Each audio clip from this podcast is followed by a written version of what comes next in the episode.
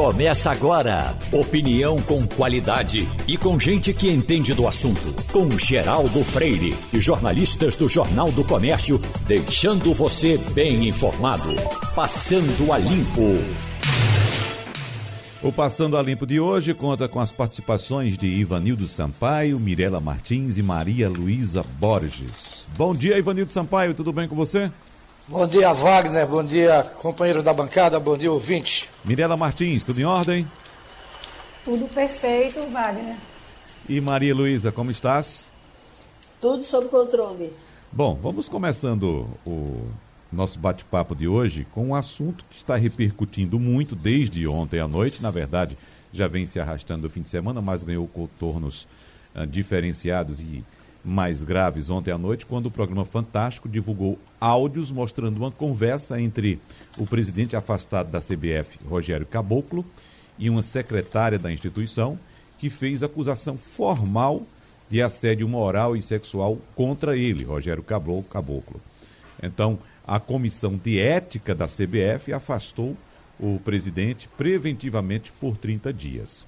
Mas Deixando esse assunto com vocês, Mirela e Maria Luísa Borges, eu estou acompanhando aqui repercussão em todo o portal de notícia que eu acesso. Acredito que vocês também devem ter encontrado muita notícia a respeito desse assunto, né, Maria Luísa? Sim, sem dúvida. Ah, como você falou, a história veio rolando já desde a semana passada, mas os áudios são realmente demolidores, deixam a situação do caboclo muito difícil não, não resta dúvida de que ele tratou de forma absolutamente criminosa a, a pessoa com, com quem ele estava tentando é, manter alguma relação, provavelmente. Né? Então, há insinuações, há situações constrangedoras, né? De dar um biscoito de cachorro para ela, né? Uhum. Como se chamasse ela de cadela. Realmente é uma é lamentável que em pleno ano de 2021, depois de todas as campanhas Me Too, depois de todos os, os movimentos que a gente viu surgirem, a gente se deparar com a denúncia desse tipo. Mirela Martins, e você? Eu fiquei incrédula ouvindo os áudios, eu não tinha ouvido os áudios ainda. Ontem no, no Fantástico eu vi. É, é muito desconfortável também saber, Wagner, que ela já ela, ela teve que gravar porque ela já havia reportado essa situação, a situação criminosa, como Maria Luísa falou, a gente não pode dizer inadequada. Esse tipo de situação é uma situação criminosa. Para dois diretores da CPE, da CBF, pedindo para ter uma posição sobre isso. Então, ela só veio gravar porque ela já tinha tido outras vezes sido assediada e não tinha tido o apoio da instituição. Né? A gente sabe que o CBF é uma instituição privada. É, é, é muito difícil a situação de caboclo, como a Maria Luísa bem falou, mas é incrível como nas redes sociais ainda tem gente apoiando, dizendo que é, é muito fácil de derrubar, até um estagiário consegue derrubar, não tem provas nenhuma, que isso não tem como saber que é ele. E ontem no Fantástico, é, um perito, né, um perito inclusive uhum. da polícia americana, trouxe né, argumentos que era válido, que era voz, ele explica com, com muitos argumentos que era verídico aquela voz dele. Uhum. É um rolo, né, Ivanildo Sampaio? A situação bastante delicada e há quem diga, Ivanildo Sampaio, até com bastante certeza, um, uh, elevado nível de certeza, que esse caboclo não volta mais para a CBF. É, Wagner, certamente não deverá, não deverá voltar. O que, lamenta, o que se lamenta é o histórico ruim da Confederação Brasileira de Futebol. Desde João Avelange, que teve alguns pecados na presidência da FIFA, mas saiu da, C, da CBF é, aparentemente limpo, você não tem uma história bonita ali dentro. Uhum. Você lembra do próprio é, genro de João Avelange, Ricardo Teixeira, Teixeira, Ricardo Teixeira, que foi presidente? Uhum teve que sair do Brasil porque havia um mandado de prisão contra ele e ele teve que se, se asilar no exterior. Então chega um, um, um, chega outro, ninguém tem uma preocupação de olhar o perfil né, dessas pessoas que estão tomando conta de uma instituição que é responsável pela maior alegria dos brasileiros, que é o futebol. E, e nesse aspecto. Então eu acho que esse, esse caboclo que está aí é, é, um caboclo bandido, não é um caboclo de lança, não. ele deve, deve ser afastado e não deve voltar. Ô, Ivanildo Sampaio, e é, é, interessante e triste também ver que, como você bem disse, é a alegria do povo brasileiro e de outras nações também, né, Ivanildo Sampaio? Verdade. É o futebol mais popular, é o, o esporte mais popular do planeta, é o futebol. E é, é, já aconteceu isso na FIFA, já aconteceu na UEFA, não o caso de assédio sexual que eu estou falando, mas de histórico de corrupção, né? Na própria FIFA, na União Europeia, na, na, na UEFA, inclusive Platini, um craque francês, né? Foi afastado, acusado também afastado de irregularidade. corrupção. Exatamente. Então é triste ver que esse esporte que movimenta tantas paixões, né? É, inclusive esses apaixonados é que mantém essa riqueza do futebol. E se não fossem esses apaixonados, não existia, não existia patrocínio, não existia dinheiro em jogo, né? E existem pessoas mal intencionadas que acabam levando essas instituições a esses escândalos, Ivanildo Sampaio. Ô, ô Wagner, veja uma coisa. Até esse cidadão tomar posse na presidência da CBF, você nunca tem escutado falar no nome dele, uhum. pelo menos nacionalmente. É. Quem era ele? Uhum. Quem era o estranho cidadão que chegou e tomou posse da CBF, nomeia os diretores que entende, faz as jogadas que, que acha que deve fazer, assina contratos de publicidade bilionários e a gente não tem o perfil do homem. Quando vai ver, trata-se de um bandido. É, exatamente. Bom, outro assunto também de fim de semana, é, Maria Luísa Borges, inclusive com repercussões ainda hoje, durante essa semana deve ter também, é a questão de Manaus, né, no Amazonas, porque tivemos um domingo com diversos ataques incendiários em reação ao assassinato de um líder do tráfico pela Polícia Militar então, hoje, a capital do Amazonas, Manaus, vai ter diversos serviços públicos suspensos, ou já está tendo, por medida de segurança, inclusive o transporte público. Aulas suspensas, até a vacinação contra a Covid, Maria Luísa, foi adiada em termos de horário, começaria às nove, ficou para as onze da manhã, por causa desses ataques. Ou seja, uma reação dos bandidos, porque um líder do tráfico de drogas foi assassinado. Então, os bandidos ordenaram, como a gente já viu em várias partes do país ocorrer, incêndios a, a ônibus e também ataques a prédios públicos, inclusive delegacias, Maria Luísa Borges. Situação complicadíssima. Você sabe que Manaus já vem de uma história terrível, porque viveu aquele pico de Covid antes de todo o país, né? Manaus foi meio que o precursor dessa segunda onda tão avassaladora da doença. A gente viu coisas terríveis acontecendo. E agora, depois dessa ação da polícia, como você disse, é, os alvos eram é, é, criminosos, pessoas envolvidas com tráfico de droga. A reação da bandidagem foi uma coisa inacreditável, né? Você está com a cidade hoje sitiada. Ela foi sitiada primeiro pelo vírus, da Covid e agora ela está sendo sitiada pelos traficantes. Uhum. Né? É, é, expõe mais uma, um capítulo de uma história bem complicada que a capital do Amazonas tem vivido e não é de agora. E olhando direitinho, Mirela, Mirela Martins, a situação lá de Manaus é, é, é bastante difícil mesmo, porque veja só, tem a cheia a maior cheia da história Histórica, do Rio Negro. É. Né? A maior cheia da história, a cidade está alagada. Uh, tem esses surtos de Covid que são violentíssimos, né? A primeira onda, a segunda onda foram muito violentas em. em a própria variante brasileira veio a, de Manaus. A né? variante que surgiu lá, a variante brasileira, né? E agora vem essa questão da violência, a violência promovida por bandidos contra uh, serviços públicos e prédios públicos também, Mirela. E lembrando que não é a primeira vez, né, Wagner, que integrantes da facção criminosa tocam o terror lá na capital uhum. do Amazonas. Só para registrar, foram 14 ônibus de transporte público, duas viaturas policiais, e o que mais me chamou a atenção foi uma ambulância do SAMU. Porque existe até, digamos, um código entre os criminosos de proteger o SAMU, mas porque o SAMU está salvando vidas, né? Então, uhum. a partir do momento que você incendia o SAMU, realmente é que o caos está instalado. A situação é muito difícil, a ineficiência do Estado lá, como poder de polícia, é algo latente que o governo federal tem que olhar para Manaus com mais carinho nesse momento né, de desespero mesmo. É.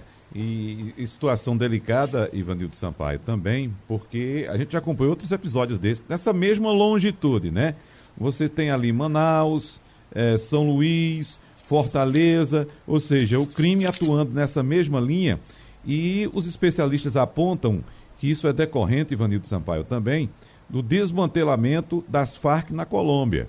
Então, como as Farc da Colômbia, na Colômbia lideravam o, o tráfico de forma, inclusive, internacional, então é, é, essa liderança do tráfico está espalhada exatamente nessa longitude, olha, Manaus, São Luís, Fortaleza, Natal também teve problemas dessa natureza, por causa exatamente do tráfico, ou seja, seria ali uma rota, uma, uma rota de fuga, inclusive, para outros continentes, principalmente o continente europeu, Ivanil. Talvez seja uma parte do problema apenas, Wagner. A outra parte é a ineficiência da polícia. Onde é que estão as forças policiais amazonenses? por que não são mais é, proativas é, diante da, da, dessa realidade trágica que a sociedade amazonense está vivendo? Eu fico é, pensando aqui, elas são tão eficientes quando é para barrar, barrar a passeata, mas são ineficientes para combater o banditismo. É. É, eu, eu, não sei que ordem o governador do Amazonas deu às tropas se foi para se recolher, se foi para não, não confrontar, se foi para tentar negociar, enfim, eu não sei, não posso julgar porque seria irresponsabilidade. Mas eu fico preocupado com essa ineficiência da, da polícia amazonense. É. Wagner. Oi. Eu também temo isso que Ivanildo falou, mas eu lembro que a gente estava junto, inclusive, na bancada, quando começou essa onda de violência, acredito que foi em 2018, que começou é, nos presídios. Lembra que também foi em Manaus e depois foi para, como você bem falou, no Ceará, depois teve no Rio Grande do Norte, uma onda pelos presídios de caos, que eu temo que isso aconteça também novamente. Uhum. É, vamos trazer uns assuntos aqui também, os nossos, né, que não param de repercutir também, inclusive em todo o Brasil, né, Maria Luísa? Porque, por exemplo, até agora a Polícia Militar não se pronunciou sobre o teor de uma comunicação interna, que inclusive foi obtida com exclusividade pelo Jornal do Comércio, em que detalha quem deu as ordens àquele ataque da ponte do Arte Coelho, no sábado, dia 29 de maio, Maria. Exatamente, Wagner. A matéria está é, muito bem, bem apurada, é uma matéria que está na coluna Ronda JC, então quem quiser conferir aí o trabalho de investigação de Rafael Guerra, vale a pena aí no jc.com.br. É, de fato, você tem alguns nomes são omitidos na comunicação, né? Você não tem todos os nomes, mas você sabe que ao, o tempo todo está se referindo ao alto comando da Polícia Militar de Pernambuco, uhum. cujo comandante já foi afastado desde a semana passada e, na sequência, também tivemos o pedido de exoneração imediatamente aceito do secretário de Defesa Civil. É, a história é muito complicada, porque é, é, não se entende muito é, uma reação daquele porte para o que estava posto, porque pelo que se lê no documento, os PM chegam na Praça do Derby, a, manifestação já havia caminhado em direção à Conde da Boa Vista. É, a PM fala de uma manifestação de cerca de 300 pessoas, é esse número que o documento traz. Na sequência, a PM se posta na Praça da Independência, avança em direção a, a Guararapes e é a partir dali que ela, em cima da ponte, tenta impedir a manifestação. O que se diz de agressão que a PM teria sofrido foram duas, duas, dois palavrões que o manifestante teria dito para um policial é, militar. Que, vamos combinar, deve estar mais do que acostumado a receber xingamento em qualquer protesto ou qualquer ação que vá tomar, porque ninguém recebe de bom grado a ação da, da força policial. Digamos que é, é algo que o treinamento dele já devia deixar ele preparado. Há menção a que teriam sido atiradas algumas pedras. Eu não me lembro, não sei se algum de vocês lembra de ter visto imagem que comprove essa informação de que manifestantes tentaram atirar pedras no PE, nos PMs. De qualquer forma, estava todo mundo ali com escudo. Né? Havia uma repressão, havia uma preparação para reprimir uma passeata de black bloc que absolutamente não estava acontecendo. Uhum. A passeata até aquele momento era uma passeata pacífica, não existe nenhuma é, menção à depedração. Inclusive, eles estariam é, andando num, num, certo distanciamento para exatamente não estar descumprindo o decreto, e é o decreto que é usado como é, é motivo para a repressão ser iniciada. É, realmente é muito estranho, porque eu não me lembro, não sei se alguém da bancada viu alguma imagem que mostre apedrejamento de PM, como o, o, o documento lá se refere, é, e também não vi é, nenhuma atitude hostil dos manifestantes ou de, de, vandalismo ao longo do trajeto pela Conta da Boa Vista. Eu não vi também, Maria Luísa, nenhuma imagem que mostre, estou dizendo que não aconteceu, que não ocorreu, mas eu não recebi, não vi circulando em nenhuma mídia social, em nenhum lugar, nenhuma imagem mostrando ataque por parte dos manifestantes aos policiais usando pedras. Você viu alguma coisa nesse sentido, Mirela? Também não vi, não. E olha que eu entrei tanto no Twitter como no Facebook para ver, porque eu gosto sempre de, de sair da minha bolha, né? A gente tem o dever de procurar os dois lados. Eu procurei por hashtags, inclusive, e não achei, não. Uhum. E a situação política Ô, Wagner, é difícil, né, se, Eu acho que se aconteceu isso, pode ter sido alguém infiltrado. Eu sou mais antigo do que vocês, sou mais idoso, e eu lembro sempre de outros episódios tristes, como o Rio Centro, por favor. É, lembra do Rio Centro? Sim, sim, claro. Quando dois militares uhum. é, iam colocar uma bomba para provocar a morte de dezenas ou talvez centenas de pessoas no tumulto que ia ser, e essa bomba acabou estourando no colo de um deles. No, dentro de um puma. Se essa bomba não estoura lá, o ato da bomba teria sido atribuído à esquerda, como eles chamavam na época. Uhum. Então, quer dizer, essa infiltração não é coisa nova, não. Uhum. É. Se alguém atirou pedra nos policiais, não foram os manifestantes. Uhum. É. É bom lembrar também que hoje, algumas cidades do interior de Pernambuco, iniciam mais uma semana de medidas restritivas, rígidas, que foram prorrogadas até o dia 13 de junho. Em 65 municípios, sendo 53 das gerências regionais com sedes em Caruaru e Garanhuns, além dos 12 que compõem as gérias de Limoeiro, seguem em quarentena. Nesses locais, só poderão abrir as portas atividades autorizadas.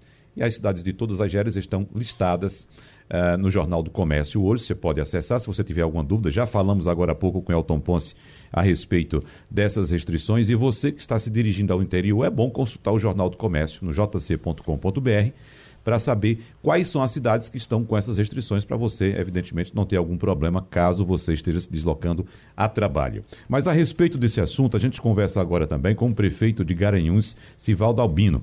Bom dia, prefeito. Tudo bem com o senhor? Bom dia, Wagner. Bom dia a todos os ouvintes da Rádio Jornal Recife. Tudo bem aqui nessa, nessa luta desigual, né, todos os dias enfrentando esse vírus. Uhum. É. Luta difícil, né, prefeito? Porque a gente acompanhou, inclusive, o decreto da Prefeitura de Garanhuns, o decreto que o senhor emitiu, o decreto que o senhor publicou, proibindo a venda de bebidas alcoólicas. E me parece ter sido, pelo salvo engano, meus colegas aqui, minhas colegas vão me ajudar se eu estiver enganado, o único município pernambucano que adotou medida nesse sentido. Agora, o que chama a atenção mesmo, prefeito, como Garanhuns é uma cidade polo, uma cidade grande do nosso agreste meridional, e evidentemente tem muitas cidades no entorno, chamou a atenção a informação de que as pessoas estavam saindo de Garanhuns, os seus munícipes saindo de Garanhuns para comprar bebida nas cidades vizinhas, prefeito.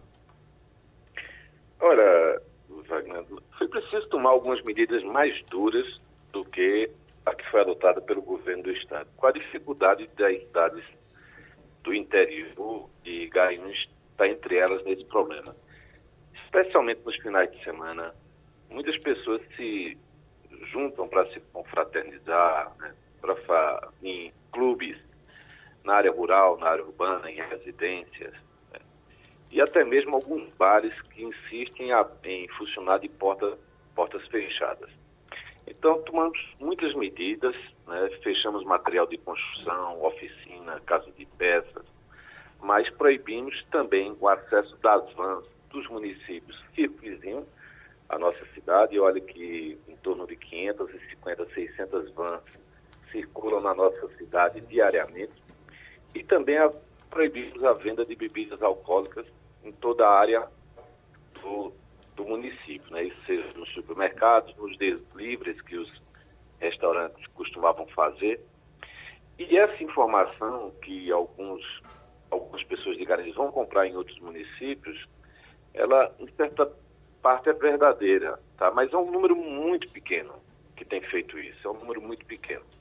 Inclusive, a gente tem é, feito campanhas educativas, tem solicitado, tem, tem feito pedidos nesse sentido. O próprio bispo da nossa diocese também tem feito essa, esse pedido de público. E o resultado foi o mais importante. Né? Nesses últimos 10 dias, nós saímos dos leitos de ocupação de UTI, que era 100% ocupado, e o mais grave, que Garanhuns não vivenciava isso, os leitos de retaguarda, que nós tínhamos uma média de ocupação entre 40% e 50%, chegou no outro final de semana a 100% de ocupação. Ao analisar as medidas e tomar a decisão agora, flexibilizando apenas um pouco, mas continuamos proibindo o acesso das vans e a venda das bebidas durante essa semana até o próximo dia 13, nos possibilitou a ter uma redução e a gente ter 85% dos leitos de UTI ocupados e 60% dos leitos de retaguarda. É um número ainda alto, mas eu acredito que estamos no caminho certo, tomamos, tomando essas medidas e se a população de Garanhuns ajudar, a população do Agreste Meridional ajudar, nós vamos poder diminuir ainda mais esses números. Ivanildo Sampaio. Bom dia, prefeito. Bom dia, bom Eu dia. acho que todas as medidas administrativas que sejam tomadas para conter a, a pandemia são válidas. A sua, no entanto, me pareceu um pouco meio fora da curva. Até porque os supermercados estão abertos, né? podem funcionar, podem vender bebida alcoólica. Como é que o senhor vai fiscalizar isso? Como é que o senhor vai proibir que o sujeito compre duas garrafinhas de cerveja, quatro de cachaça, leve para casa e beba essa, eh, tome essa bebida com amigos no seu quintal, na sua sala de, de recepção, enfim. Não é uma coisa fácil de ser fiscalizado, o senhor concorda? Concordo, Ivanildo. Está fora da curva não só a, as medidas, mas o mais grave, os números, né? o índice de contágio.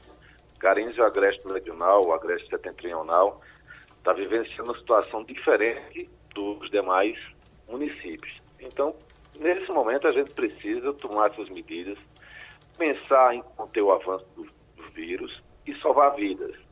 São medidas que causam uma certa polêmica, mas a maioria da população de Garanhuns tem, tem nos apoiado. É um período curto disso. As pessoas precisam terem essa consciência. A nossa equipe de vigilância sanitária, a nossa equipe de saúde, a nossa Guarda Municipal, que é a nossa AMSTT, e a Polícia Militar de Pernambuco tem feito essa fiscalização.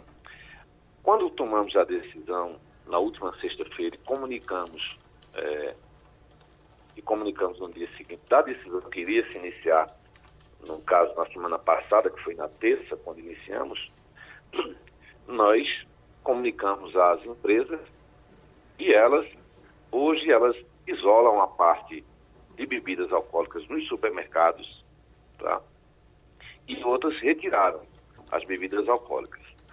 E a gente tem feito essa fiscalização e já comunicamos que qualquer estabelecimento que descumprir vender bebida alcoólica, eles terão suas portas fechadas durante o período do decreto. Mirela Martins. Bom dia, prefeito. Tenho duas perguntas a fazer ao senhor. Como está a vacinação no município? Há sinalização para mais entregas de imunizantes? E com essas restrições agora em junho, como fica a expectativa para a época de São João e as férias de julho, sobretudo em relação à economia e turismo, já que Garanhuns é uma cidade polo? Bom dia, Mirela Martins. Mirela, é, Garanhuns vem avançando nas vacinas. Né? Agora, nós nos inscrevemos na, no consórcio para quando pudesse ter essa autorização, comprar de uma forma direta as vacinas. Infelizmente, os municípios não têm essa autorização. Nós estamos recebendo as vacinas, aplicando as vacinas que recebemos do governo federal, repassada pelo governo do estado, e temos procurado ter agilidade. São 10 pontos de vacinação, dois drive-thrus, que inclusive truque funciona nos, nos finais de semana, Hoje nós vamos anunciar algumas medidas importantes com relação à diminuição da faixa etária, os números, o, os profissionais né, que, que têm, ao exemplo de pessoas com, com mobilidades, é, profissionais de segurança, nossa guarda municipal, professores, é, bombeiros civis, enfim, a gente tem procurado avançar de acordo com o que a gente recebe, temos tido um resultado é, muito, muito bom. Né? Nós já conseguimos aplicar quase 50 mil doses entre a primeira e a segunda. A primeira dose já foram, já foram quase 34 mil doses e quase 14 mil doses da segunda. Né? A economia tem sido afetada, infelizmente, desde o ano passado. As cidades que têm uma parte da economia voltada para o turismo sofrem muito mais. Né? Caruaru vai sofrer, está sofrendo já muito agora no mês de junho, porque todos sabem da dimensão dos festejos juninos é, de Caruaru. Garanhuns nem tanto no período junino. Nós tínhamos anteriormente um evento de três dias que era o Vivo Dominguinhos, mas nós estávamos nos preparando, se não tivéssemos a pandemia, para realizar o maior evento multicultural do Brasil, que é o nosso Festival de Inverno de Garanhuns. Infelizmente, mais um ano não será possível realizar. Nós também tínhamos no calendário alguns eventos que iríamos trazer, resgatar para o município. Isso está adiado. Né? E vamos pensar aí na possibilidade, no final do ano, de tentar realizar a magia do Natal. Claro que tudo isso vai depender dos números, vai depender de como vai estar a vacina. Eu espero que a gente possa chegar até o final do, ano, toda a população pernambucana, a população brasileira vacinada, para que a gente possa aí imunizar o maior número de pessoas possíveis, né? E tentar ter um pouco de tranquilidade e voltar à vida nesse novo normal, porque também não pense que quando vacinar toda a população, as coisas vão estar totalmente 100% liberadas, porque infelizmente ainda há uma incerteza muito grande de que como esse vírus vai continuar aí agindo e quais, quais as medidas que a ciência e a medicina vai precisar tomarem para que a gente possa, de fato, chegar a um momento e ter 100% de tranquilidade. Prefeito de Garanhuns, Sivaldo Albino, muito obrigado pela sua participação aqui no Passando a Limpo da Rádio Jornal. Um abraço para o senhor. Até a próxima, prefeito. Agradeço a você, Wagner Gomes, Ivanildo Sampaio e Mirella Martins. E ah. estaremos sempre aqui à disposição. Tá? E espero que eu possa retornar a falar com você já no momento ainda mais tranquilo e, e dizer que, o, que os resultados das medidas que foram precisas tomarem, tanto por parte do governo do Estado quanto do nosso governo municipal continuem surtindo esse efeito. Uma boa semana, uma semana de paz, saúde e abençoada para todos nós. Muito, ob muito obrigado, prefeito, mais uma vez. E já que você, Mirella, falou em São João, no interior, especificamente em Garanhuns, vamos até Caruaru, porque aí sim nós temos, além dos problemas dos prejuízos causados à saúde pública, à saúde das pessoas por causa da Covid, nós temos também os prejuízos econômicos causados por causa desse da ausência pelo segundo ano consecutivo desse que não é somente o maior evento do calendário cultural e econômico turístico de, de Caruaru, como é também o maior evento do gênero no Brasil nessa época do ano. Por isso a gente conversa agora com a prefeita Raquel Lira. Bom dia, prefeita. Tudo bem com a senhora? Wagner. Uma satisfação poder conversar com vocês da Rádio Jornal. Bom, eu já encaminho, inclusive, para conversar com a senhora agora, a jornalista Maria Luísa Borges. Pois não, Maria? Bom dia, prefeita. Eu queria que a senhora começasse nos traçando um panorama de como está a situação de saúde do município. Como é que está a ocupação dos principais serviços de saúde? Como é que está a questão da vacinação? Atualiza a gente de como está, do ponto de vista do combate à Covid, a, a situação de Caruaru, que é esse município tão chave e polo aí do agreste de Pernambuco. Pois é, a gente tem hoje em vigor, é, isso já dura cerca de 15 dias, novas medidas restritivas colocadas pelo governo do estado de Pernambuco em razão da saturação dos leitos de UTI e do aumento das solicitações dos leitos de UTI. É, até o presente momento, temos é, quase 27 mil casos confirmados, são 609 óbitos, e nós estamos caminhando com a vacina, compreendendo que é a única forma sustentável de a gente sair dessa, dessa crise que nós estamos vivendo. São cento, quase 134 mil doses recebidas e aplicamos em torno de 103 mil doses. É importante dizer que essa diferença entre uma dose e outra se deve é, fundamentalmente em razão da, da, segunda dose guardada para aqueles que já tomaram a dose 1. Os hospitais, eles continuam com seus leitos de UTI lotados, assim estão as nossas UPAs também. Nós temos quatro unidades de pronto atendimento do município. Todas elas têm salas, eh, leitos de suporte avançado respiratório, quase 30 leitos disponíveis, além da, do Hospital Manuel Afonso Municipal, também com as salas de UTI lotadas.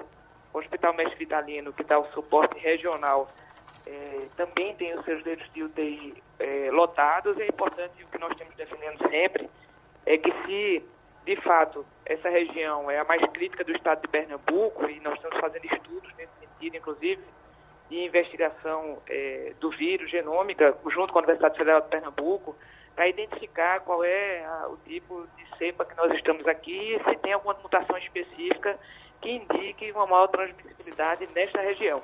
A nossa solicitação, tanto ao governo do Estado como ao governo federal, tem sido por mais vacinas para o agreste pernambucano, como o único meio é, de, de, que a gente não emende, aí não tenha um, uma segunda onda já é, emendada para a terceira em razão da não diminuição da, da, transmissibilidade do vírus aqui nessa região. Uhum. Ivanildo Sampaio.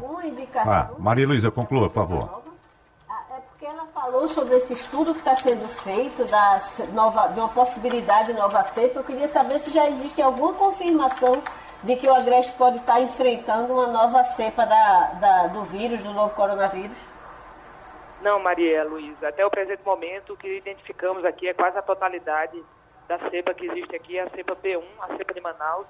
E agora estamos aprofundando o estudo, na verdade, é uma parceria com a Universidade Federal de Pernambuco, a Fiocruz, é uma, é, aprofundando o estudo para identificar se há alguma mutação deste, desta cepa é, e algum tipo de adaptação local que cause uma maior transmissibilidade do vírus.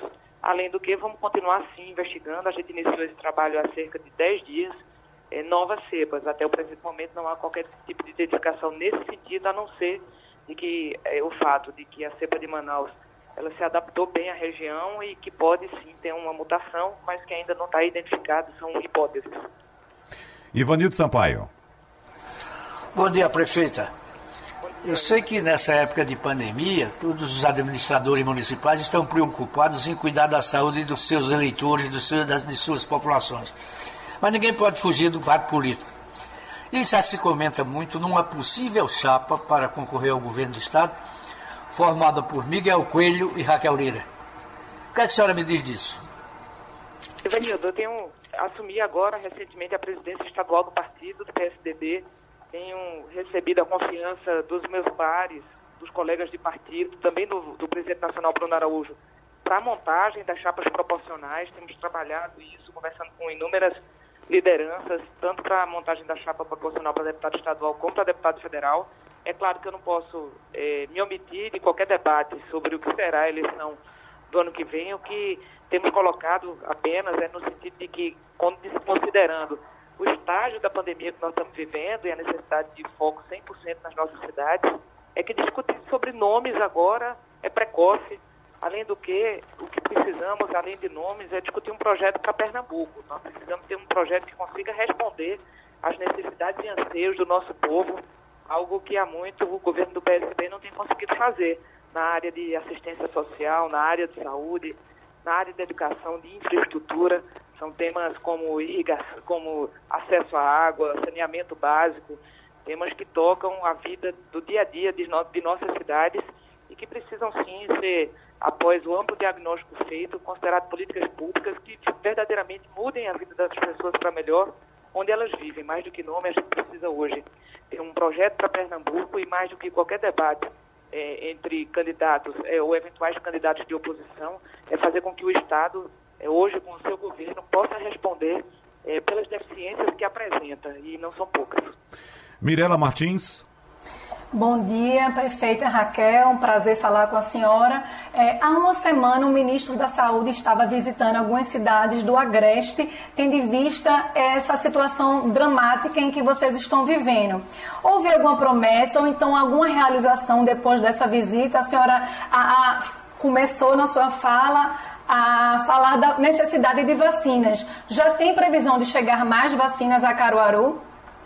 Bom dia, Mirella. Sobre a visita dos ministros, no sábado da semana passada, recebemos aqui o ministro da Saúde, o Marcelo Queiroga, também o ministro de Turismo, Gilson Machado.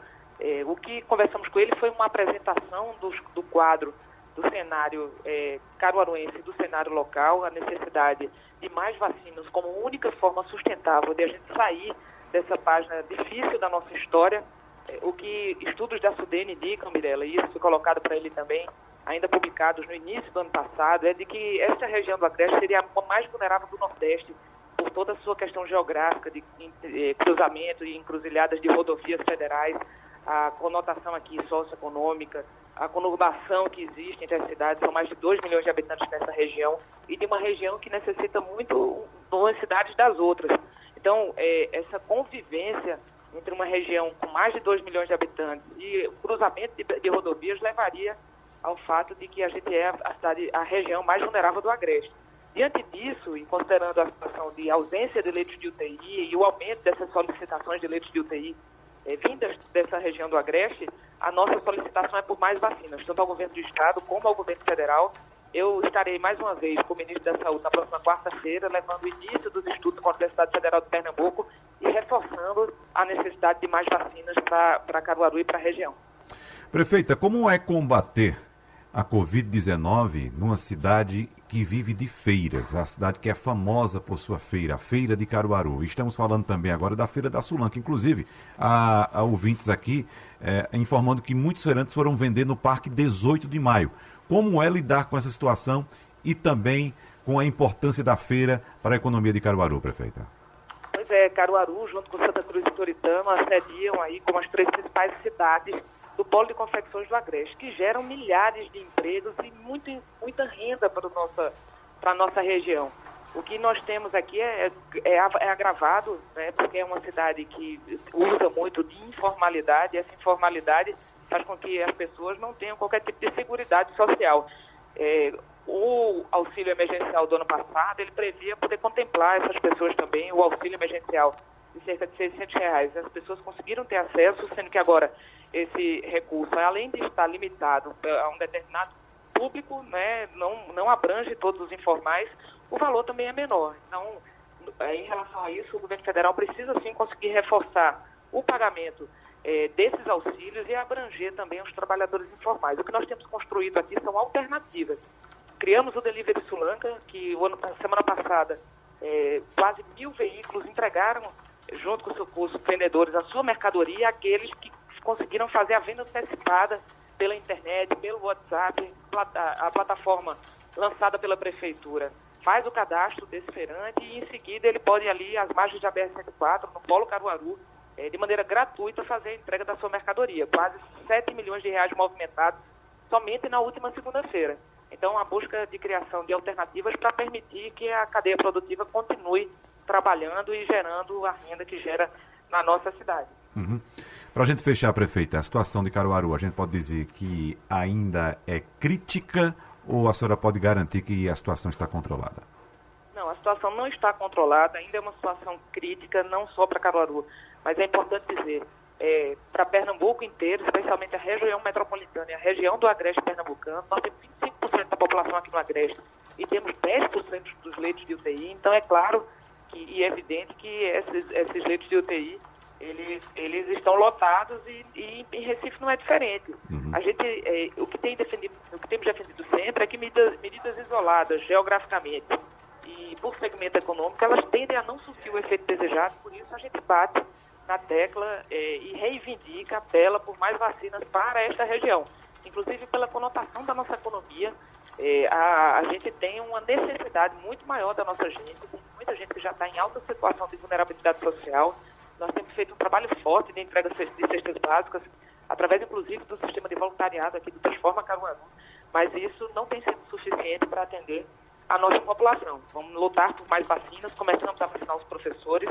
Hoje temos quase 900 trabalhadores da educação que estão agendados, eles estão, é, o que a gente tem percebido é que diante da vacina da gripe, houve, tem, a população está tendo que esperar aí uns 15 dias para poder se vacinar para a Covid, mas a gente aproveita também esse momento para fazer a convocação daqueles que estão com suas eh, faixas etárias e, o, e os segmentos da população que tem a comorbidade, e professores, trabalhadores da limpeza pública e aqueles que hoje estão autorizados a serem vacinados, que possam fazer o agendamento pelo caruaru.gov.br, vacina caruaru.pe.gov.br para que a gente possa avançar cada vez mais na vacinação e, com isso, conseguir garantir um pouco de sustentação aqui na saúde pública do nosso município. O que nós temos percebido é que o público já vacinado, aquela população mais idosa, acima de 70 anos, já não é ela mais que demanda os nossos leitos de UTI e de suporte avançado é, na nossa, é, da, nossa, da nossa rede pública. Mas sim aqueles que ainda não conseguiram ser vacinados. Abaixo de 55 anos, são esses que têm lotado as nossas unidades de pronto atendimento e hospitais. Prefeita de Caruaru, Raquel Lira, muito obrigado pela sua participação aqui no Passando a Limpo da Rádio Jornal. Um abraço para a senhora e até a próxima. Fico à disposição sempre. Muito obrigado a vocês também pela oportunidade. Bom, o general Luiz Eduardo Ramos deu entrevista ao jornal o Globo nesse fim de semana e disse que a decisão do Exército sobre o também general Pazuello, Eduardo Pazuello, ex-ministro da Saúde, foi extremamente pensada. Uma entrevista bastante comentada durante o fim de semana também uh, do ministro Luiz Eduardo Ramos, mas nós já estamos com Eliane Cantanhede, que vai falar sobre esse e outros assuntos. E começando por esse, Eliane, o que, é que você achou dessa entrevista, hein? Bom dia para você. Oi, bom dia, Wagner, colegas, ouvintes. Essa entrevista foi falar com o barco, porque é uma entrevista muito curiosa, né? Assim, é, o nosso colega Josias de Souza do UOL fez um comentário que eu concordo, né? O general parece que está no mundo da lua, né? Porque ele diz, ele recrimina o ex-ministro ex Luiz Henrique Mandetta, o ex-ministro da Saúde, porque disse que o Mandetta foi lá no Supremo e fez uma sessão de terror lá no Supremo, dizendo que iam morrer 400 mil pessoas no Brasil. Imagina, por que, que ele faz uma coisa dessas? E aí o Supremo é, ficou impactado com aquilo tudo. Aí você pergunta, ué, e aí, não morreram 400 mil pessoas? Né? Morreram mais, né? A gente está chegando em 500 mil brasileiros mortos pela pandemia. Ou seja, o Ramos estava é, perplexo e recriminando o ministro Mandetta porque disse uma verdade, porque transmitiu a realidade lá no Supremo Tribunal Federal. É, é, é inacreditável. É, o Ramos também, o general Ramos, é, que é um general de quatro estrelas, ele também disse é, nessa entrevista para o Globo, ele disse, olha, antigamente a velha política tinha toma lá da cá, mas agora não é toma lá da cá o presidente Bolsonaro não faz tomar lá da cá. Agora, é o seguinte, quem vota no governo tem direito a ter cargo. Ué, se vota no governo e tem cargo, isso é o típico, essencial, genuíno, toma lá da cá.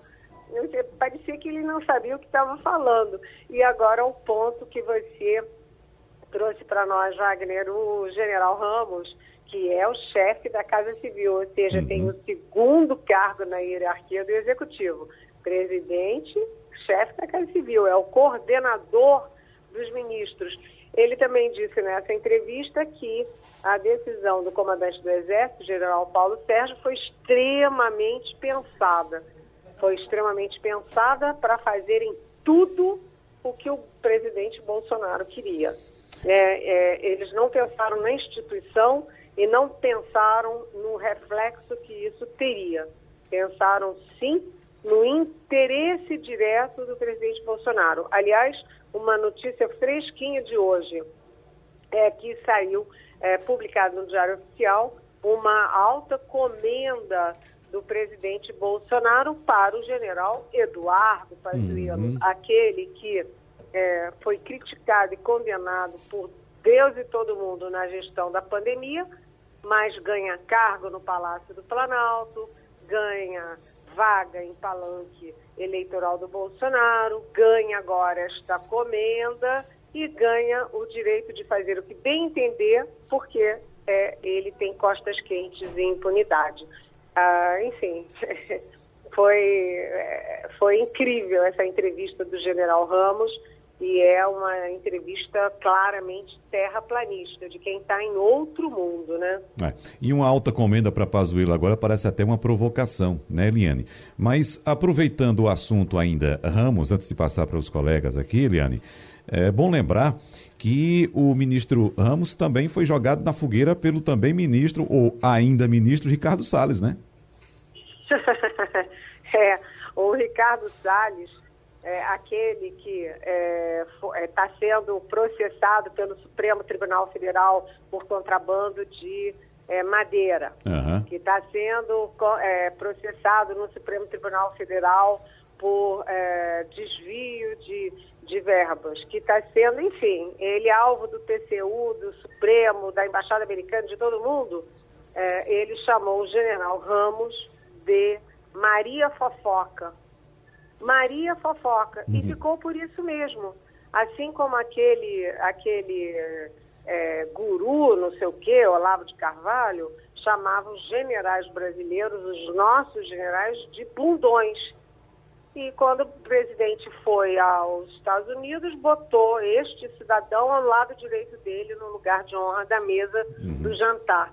Ou seja, está tudo muito, é. muito estranho, né? Muito absurdo, né? É, eu estou me referindo ao fato de Ricardo Salles ter informado, né, naquele inquérito da Polícia Federal sobre uh, uh, essa madeira, essa apreensão recorde de madeira, ele ter ele dito... diz que foi porque o Ramos mandou. Isso, exatamente. o Ramos foi quem organizou a, a reunião com os madeireiros, né? E estava é. presente na reunião. Pois bem, mas é, vamos lá. Exatamente, mas uhum. você, foi, você, você entrou num ponto importante, Wagner, porque a defesa do Ricardo Salles é um ataque ao general Ramos. Uhum. O que, que ele está dizendo ali? Ele fez amando não apenas do Ramos, mas amando do Palácio do Planalto, portanto, do presidente da República. O que, que ele quis dizer? Olha, se forem me processar, tá? Estão virando lá em cima. Ele está, na verdade, ele está pedindo reforço das tropas bolsonaristas para tentar livrar a cara. Aliás, você viu, Wagner, que eu vi uma nota nesse fim de semana dizendo que o Ricardo Salles, que está todo enrolado, inclusive com sem explicar direito o patrimônio e tal, comprou uma, um apartamentão, um baita imóvel numa área nobilíssima de São Paulo. O dinheiro está bom lá, né? Mano, sem não dúvida. Não está faltando, não. É. Maria Luísa Borges. Bom dia, Eliane Cantanhede. É, da mesma forma como o general Ramos deu essa entrevista que deixou muita gente estupefata, a gente viu outras repercussões, como foi o fato, por exemplo, de Santo, Santos Cruz ter vindo a público dizer que é, tinha sido um absurdo o que o Exército fez, criticando é, duramente a decisão pela não punição do general Pazuello após o ato é, de apoio político ao presidente Jair Bolsonaro.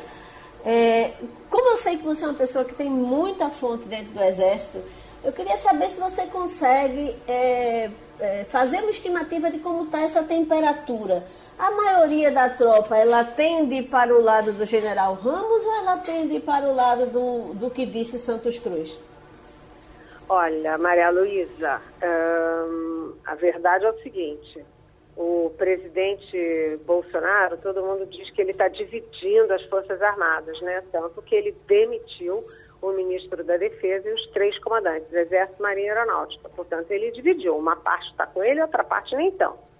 Mas nessa decisão aí, ele foi lá para o é, norte do país, foi para a Amazônia, na semana passada, às vésperas da decisão sobre o Pazuello, e dormiu, inclusive, lá no batalhão com o ministro da Defesa, general Braga Neto, com o comandante do Exército, general Paulo Sérgio, dormiu lá, e ali ele amarrou tudo né, para livrarem a cara do Pazuello. Mas você tem o regimento disciplinar do Exército, você tem o Estatuto Militar, que são os dois protocolos da primeira semana de aula de qualquer aluno militar. Primeira semana é regimento disciplinar, Estatuto é, Militar. Né? É, e o, o general Paulo Sérgio simplesmente jogou isso na fogueira, jogou no lixo Porque, como disse o, o próprio vice-presidente Hamilton Mourão, uh, que é um general de quatro estrelas da reserva, o Mourão disse, olha, uh, se não punir, quebra a hierarquia e vira anarquia. O vice-presidente da República usou a expressão anarquia. Eu, sinceramente, não ouvi um único oficial, nem da Marinha, nem do Exército, nem da Aeronáutica, defendendo que não houvesse punição para o Pazuello. Todos, 100%, defendiam e defendem que tinha que ter punição. Porque o que, que acontece? Qual é o reflexo disso? Né? Como disse o, o, o general Santos Cruz, foi uma vergonha não punirem o Pazuello. Né? Como disse o ex-ministro Raul Jungmann, é, da Defesa, que é um civil, é, depois que você abre a porteira, né, aí ninguém segura mais. Ano que vem a gente tem eleição. E aí, se cabo, soldado, general, capitão sair fazendo campanha, quem é que vai dizer que não pode e quem é que vai puni-los? Por que, que o general Pazuello pode e os outros não podem? Eu, sinceramente, Maria Luísa, eu acho que com essa decisão do Bolsonaro, ele, é, ele em vez de rachar, ele uniu as Forças Armadas. Porque há uma praticamente unanimidade de que o comandante do Exército errou. Errou e ele sai fraco. Ele não tem a menor condição de continuar no cargo. Mirela Martins. Bom dia, Eliane. A CPI traz de volta o ministro da Saúde, Marcelo Queiroga, e tem nomes quentes na mira nesta semana. Assistir aos questionamentos dá um desalento enorme. O que a gente pode esperar dos próximos dias? Olha, é, essa semana vai ser quente de novo. Todas as semanas têm sido muito quentes na CPI e essa semana vai ser quente de novo, né? O Marcelo Queiroga que é o ministro da Saúde, ele está sendo reconvocado, ele vai depor amanhã na CPI, e eu falei com o vice-presidente da, da CPI, o Randolfo Rodrigues, ontem, ele disse que são três focos na, no depoimento do, do Marcelo Queiroga. Um é a questão do momento, né? a Copa América. É, como se faz uma Copa né, rejeitada em outros países, dentro do Brasil diante dessa incerteza sobre a pandemia. O próprio Queiroga declarou publicamente que havia a possibilidade de uma terceira onda. Como é que você tem aí pela frente a possibilidade de uma terceira onda e faz uma Copa América dentro do Brasil? Né? Não, não tem sentido. O segundo viés da, do depoimento vai ser que o Queiroga prometeu vacinar 2 milhões de brasileiros por dia, né? E a gente sabe que está muito, muito, muito longe disso. O Brasil não consegue vacinar nem um milhão por dia. Então ele quer saber o que, que aconteceu. É, e o terceiro é que é, já está claro que há um gabinete das sombras ou das trevas ou paralelo atuando no Palácio do Planalto e que manda mais no combate à pandemia do que o Ministério da Saúde. É, então já tem vídeo que a, o site Metrópole divulgou, é, já tem a, a, é, já tem evidências claríssimas, depoimentos do Fábio Weingarten, depoimentos é, de, da doutora Nise Yamaguchi, todos comprovando que há um gabinete paralelo. E nesse gabinete paralelo não há nenhum epidemiologista, nenhum infectologista, nenhum biologista, ninguém da área de saúde pública. É todo mundo chutando o que vem da sua cabeça. Aliás, um dos articuladores desse grupo é o deputado e médico Osmar Terra, que deixou de ser médico muito tempo, mas enfim, ele é deputado há décadas. Mas o Osmar Terra era aquele que dizia que seriam 2.200 mortos, enquanto Mandetta dizia, vamos chegar a 400 mil. E apesar dele ter errado tão feio, tão macabramente, o Osmar Terra é um dos ideólogos desse gabinete das trevas. E ele também está na mira da CPI. Deve ser convocado e vai ser um balacobaco também. Ivanildo Sampaio. Bom dia, Eliane. É, Bom dia. Com a CPI, com essa, essa confusão na punde ou não punde Pazuello, a gente deixou de fora alguns temas que são importantes para o país. Por exemplo, quem vai ocupar a vaga que está se abrindo no Tribunal Superior, no Supremo Tribunal Federal. Agora o juiz Bretas, que sempre correu por fora, lá no estado do Rio, é, resolveu punir Pezão, o ex-governador Pezão, com 200 anos de cadeia, talvez para voltar à mídia. Ele também é candidato? Olha, Vanildo, primeiro, é, você tem razão. Com essa confusão toda de pandemia, de CPI, de exército de, é, de Ricardo Salles, a gente está deixando de lado educação, é, ciência e tecnologia. Hoje mesmo a manchete do Estadão é isso, que o Bolsonaro é, é, suspendeu 5 bilhões de reais da verba de pesquisa de ciência e tecnologia, inclusive de projetos contra a Covid. Né? A gente está é, muito focado na crise, né? É, mas no caso aí do Supremo Tribunal Federal, tudo indica que será o André Mendonça. André Mendonça, que é terrivelmente evangélico, que foi advogado-geral da União, virou ministro da Justiça, voltou para a Advocacia Geral da União e que é um pazuelo da Justiça. O Bolsonaro manda e ele obedece tudo indica que quem vai para a vaga do Marco Aurélio Melo no dia 8 de julho será o André Mendonça. Tanto que o PGR, o Procurador-Geral da República, Augusto Aras, já foi, é, já foi comunicado de que não será ele dessa vez, mas que ele tem chance de ser reconduzido ao cargo de PGR. Agora, quanto ao Marcelo Bretas, Ivanildo, sinceramente, hora nenhuma alguém jogou fichas no nome do Marcelo Bretas para o Supremo. Ele está lá no Rio, está, enfim, está fora do circuito. Ele não está no circuito ali da família Bolsonaro, do Bolsonaro. Então, a melhor aposta neste momento é André Mendonça, mas o Bolsonaro sempre pode é, surpreender. Eliane Cantanhede, vá lá curtir os bons ares alagoanos. Um abraço para você e até semana que vem. Obrigada, beijão. Beijo, até a próxima. Começando por Mirela Martins, o que é que você destaca, Mirela?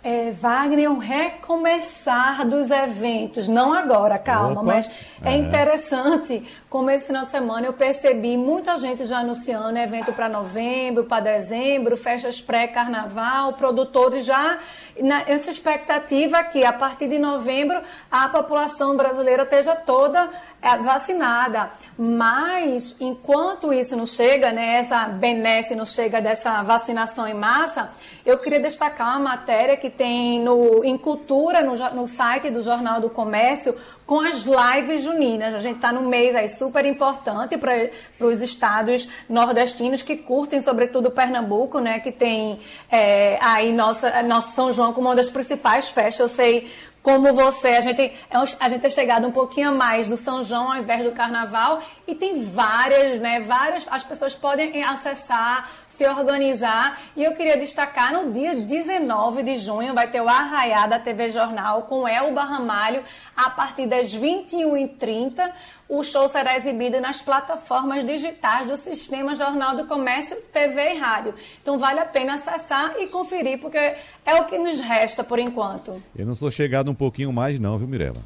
Eu sou Eu um, sei disso. Um muitinho... E você de Arco Verde, que é uma cidade polo, né? No meu caso é um muitinho mais. Pode ter certeza. Exatamente. Mas diga aí, Maria Luísa Borges.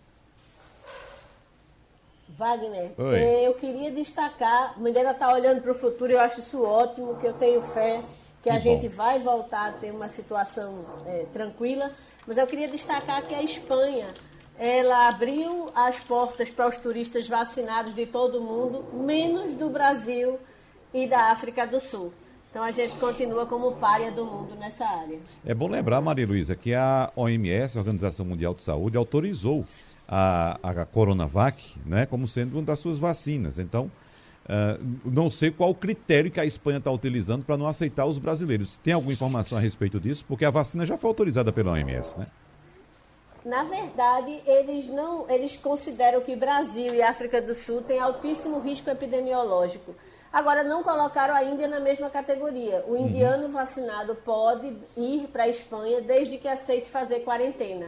É. Então, o Brasil realmente, junto com a África do Sul, foi colocado como exceção total e apenas, eh, vão os procedentes do Brasil apenas é, cidadãos com, ou residentes poderão desembarcar. Eu vou trazer um destaque aqui, Vanildo Sampaio, você diga o que você quiser, ou comente esse, ou traga outro, porque o que está sendo destacado agora é que o governo Bolsonaro recusou vacina da, da Pfizer no ano passado a metade do preço pago por Estados Unidos, Reino Unido e União Europeia. Então, não foi somente o fato de ignorar os apelos da Pfizer, não receber o presidente da Pfizer, não responder a mais de 50 e-mails, segundo o senador Randolfo Rodrigues, mas o governo também deixou de pagar um preço com, digamos aí, 50% de desconto em relação à vacina. Então, essa informação está sendo divulgada agora é, é, considerando inclusive que essa vacinação antecipada, evidentemente, teria evitado mais mortes. Então,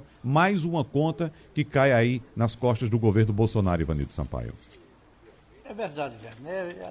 Se considerar que naquela época o presidente era contra a vacinação. Qualquer tipo de vacina ele seria contra. Não é? Ele dizia até que as pessoas podiam virar jacaré se tomassem a vacina, enfim. Então não surpreende que naquela época ele rejeitasse as propostas, ainda que fossem as mais atraentes. Agora, o que eu queria destacar ainda, Wagner, era, com pesar, é, a, o triste fim do futebol de Pernambuco. Dá uma pena a gente ver os times que já foram campeões nacionais e, e quase campeões como Santa Cruz e o Náutico é, chegarem ao ponto que chegaram, né, no fundo do poço. É, o Náutico ainda pode nos, nos livrar do vexame maior essa semana, com, se ganhar o jogo que tem pela frente. Mas o Santa Cruz e o Sport perdeu, um perdeu, o outro empatou em casa com um time do interior, do interior do Ceará, uhum. na terceira divisão, e você não sabe onde isso vai terminar. A gente tem que invocar também questão de gestão. E eu cito, é, Ivanildo, não somente a nossa região aqui, mas América do Sul como um todo, a gente vê aí a situação da Comebol, escândalos na Comebol, escândalos na CBF, como estamos acompanhando agora. Então, isso tudo reflete, evidentemente, no desenvolvimento do esporte de forma profissional, como é em outros continentes, especificamente a Europa, né? E olhe que o continente asiático tem avançado muito nesse sentido, viu? E até os Estados Unidos, Ivanildo Sampaio, que veio aprender a jogar bola um dia desse, organiza um campeonato, digamos, considerado uh, de, de, de, de, de, nível, de alto profissional, nível. Profissional. Não, não de nível esportivo, mas de nível de organização profissional, como você está dizendo. Né? É. Mas vamos lá. Bom, pessoal, obrigado pela participação. Acabou agora o Passando a Limpo. Você ouviu opinião com qualidade e com gente que entende do assunto. Passando a Limpo.